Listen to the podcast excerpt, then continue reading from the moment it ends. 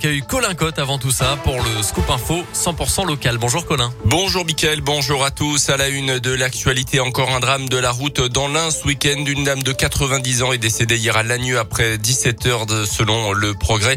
Elle aurait perdu le contrôle de son véhicule dans un virage avant de percuter une voiture qui arrivait en face. Dans l'autre voiture, justement, une femme de 35 ans qui a dû être désincarcérée. Ses jours ne sont pas en danger.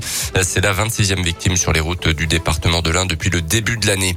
Une quarantaine de personnes victimes d'une intoxication alimentaire ce week-end au col de la Faucille. Les pompiers sont intervenus pour des adultes victimes de troubles digestifs dans un restaurant.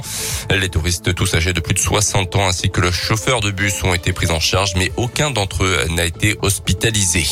Les écoliers de Mâcon appelés à se déplacer en mode doux cette semaine à l'occasion de la semaine européenne de la mobilité. La ville leur lance un défi à eux et surtout à leurs parents. Objectif se rendre à l'école en transport en commun, en vélo, en trottinette ou bien à pied. Ça concerne neuf écoles de Mâcon, soit 1285 élèves. Catherine Carle-Viguier est l'adjointe chargée de l'éducation et de l'enseignement à la ville de Mâcon.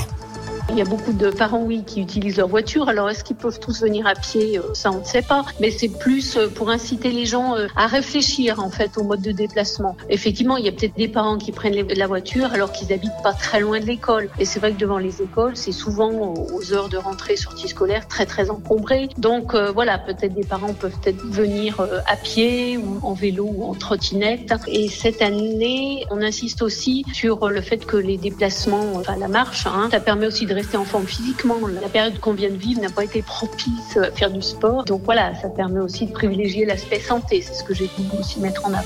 Et une fois les enfants arrivés en classe, ils colleront une gommette indiquant le mode de transport utilisé sur un panneau. Les données seront ensuite collectées par les services de la ville et serviront de base de travail pour des futurs projets en matière de déplacement et d'aménagement urbain. Dans l'actu également, vers un pass sanitaire au niveau local, un conseil de défense va se pencher cette semaine euh, sur une possible adaptation des restrictions liées à la Covid en fonction de l'évolution de l'épidémie.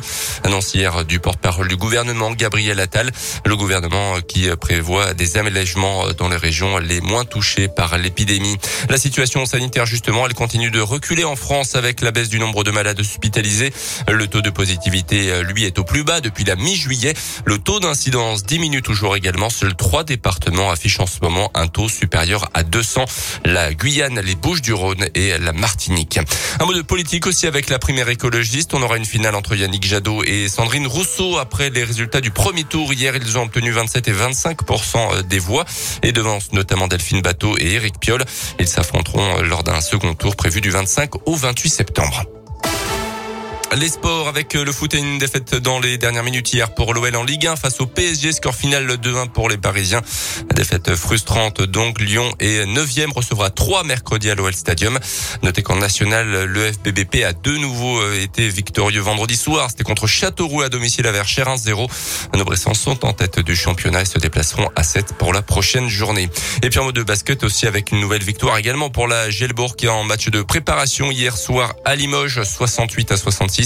Les hommes de Laurent Leniam regagnent Equinox en passant par la chorale de Rouen ce soir pour un nouveau match amical. Merci beaucoup Colin. Le prochain scoop info dans 30 minutes. Robin Show.